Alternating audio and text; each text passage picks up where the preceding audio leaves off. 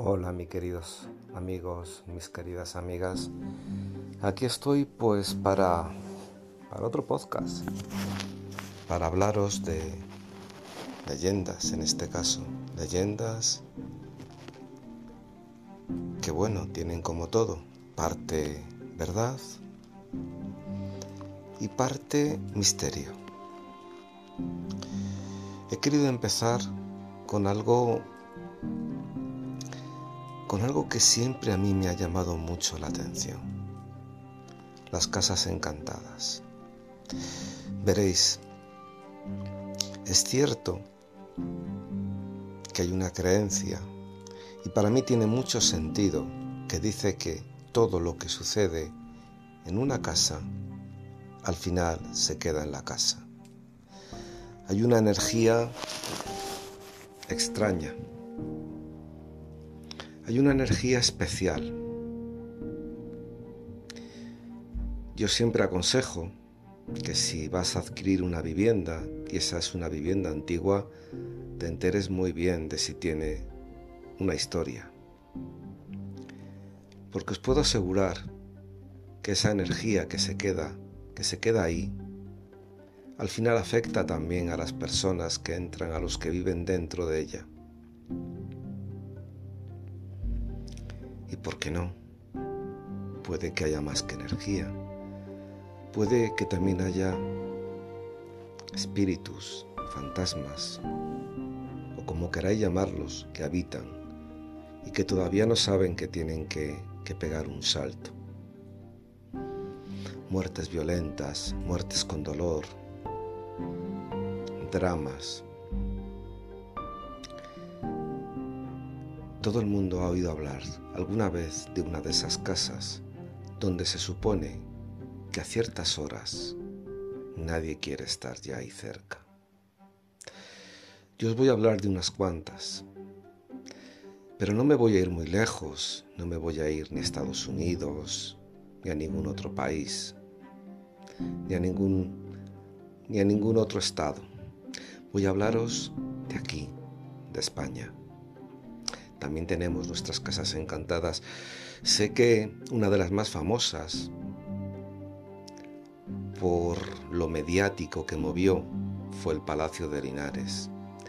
Muchos ni habríais nacido, seguro. Otros os acordáis con, lejanía.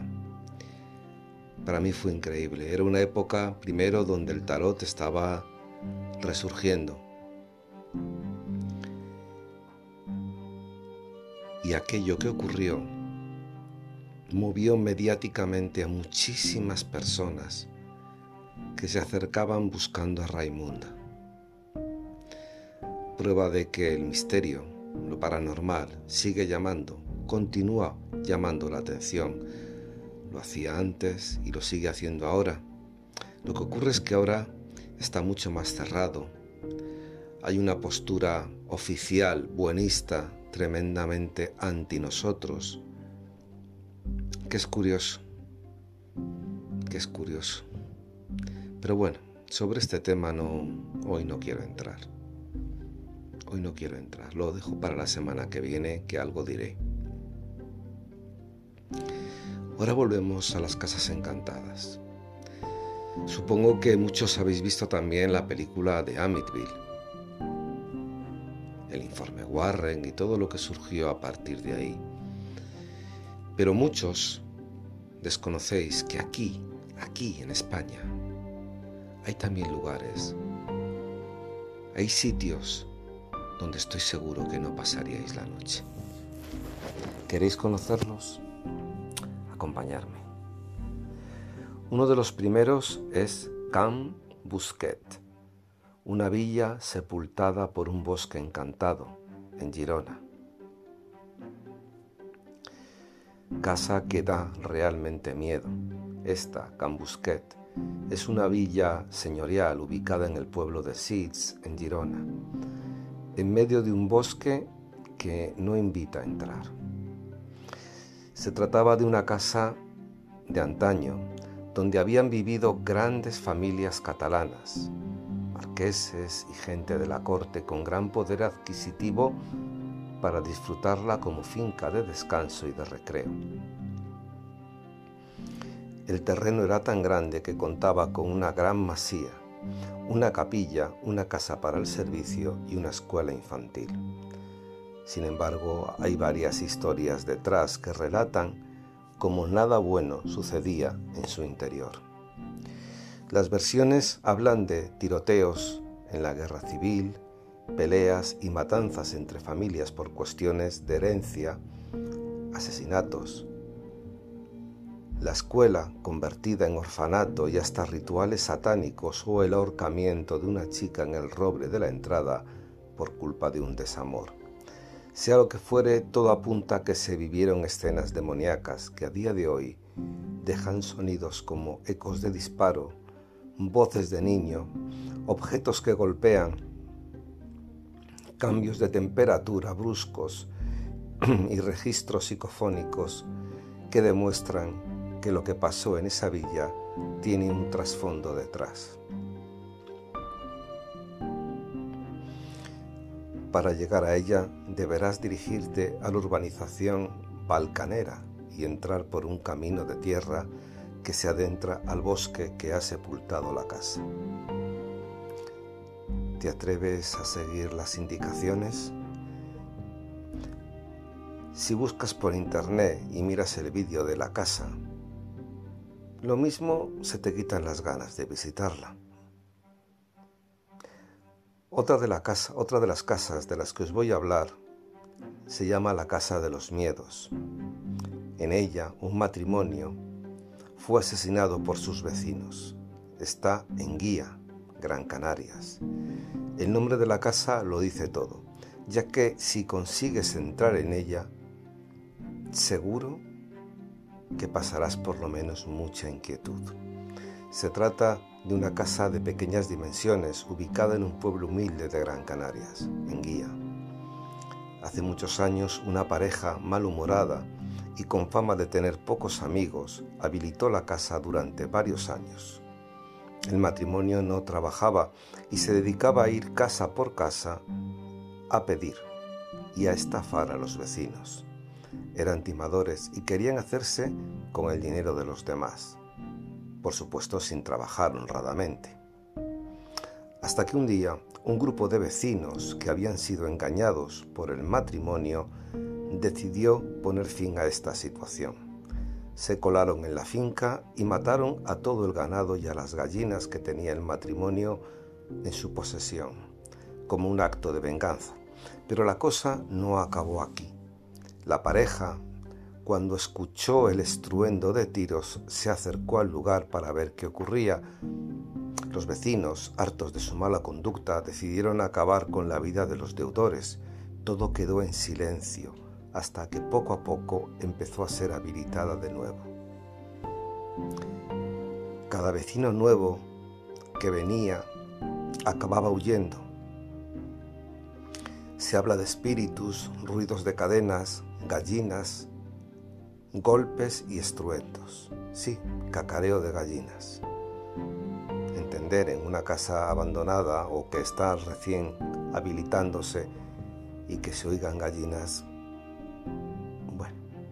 por la noche da un cierto desazón. Estos ruidos ocurrían cada noche y era el motivo por el cual cada nuevo inquilino acababa huyendo, abandonando el hogar. Por eso, la casa de los miedos. ¿Te atreverías a averiguar cómo está su interior? Dicen que aún sigue intacto, pero con maleza, ratas y sonido de, los más, de lo más escalofriante. Toda una prueba para, para un parapsicólogo valiente. Otra de las casas que quiero mencionaros es el Cortijo Jurado, también llamada la Casa de Terror. Es la más famosa casa encantada de España. Está en Campanillas, Málaga. Así pues podemos hablar de ella como la casa encantada por excelencia en España. todo, casi todo el mundo ha oído hablar de ella, porque es tan tenebrosa su leyenda y su apariencia que te aseguro que es difícil de olvidar. Lo tiene todo para ser escena perfecta de una película de miedo. Cadáveres cerca de un río colindante, salas de tortura, fusilamientos de la guerra civil, nebrina que inunda sus inmediaciones, siluetas que se asoman por las ventanas y psicofonías que dejan boquiabierto a cualquiera que las escuche. Dicen que en la segunda mitad del siglo XIX, en el municipio de Campanillas, en Málaga, se encuentra una vivienda de magnitudes colosales, más de 2.500 metros de superficie. Patio central, una capilla, un mirador y varios establos, que pertenecía a la poderosa familia de los Heredia. La familia Heredia, junto con dos más de la zona, se hacían llamar la oligarquía de la Alameda un grupo de familias adineradas que tenían el poder total de la zona. La gran dimensión de la vivienda ponía en alerta a todo aquel que se acercaba por delante y nadie se atrevía a entrar. Los primeros hechos relatan situaciones espeluznantes que cuentan cómo se vivieron escenas dramáticas. Aún se puede visitar, pero todo el mundo que se acerca decide no dar un paso más el eco, los sonidos de los latigazos y los gritos desgarradores ponen el freno a todo curioso que quiera pasar. Vamos con otra. Preventorio de aguas de Busot. O cómo un hotel de lujo pasó a ser un hospital de tuberculosos, de niños en especial, en Alicante.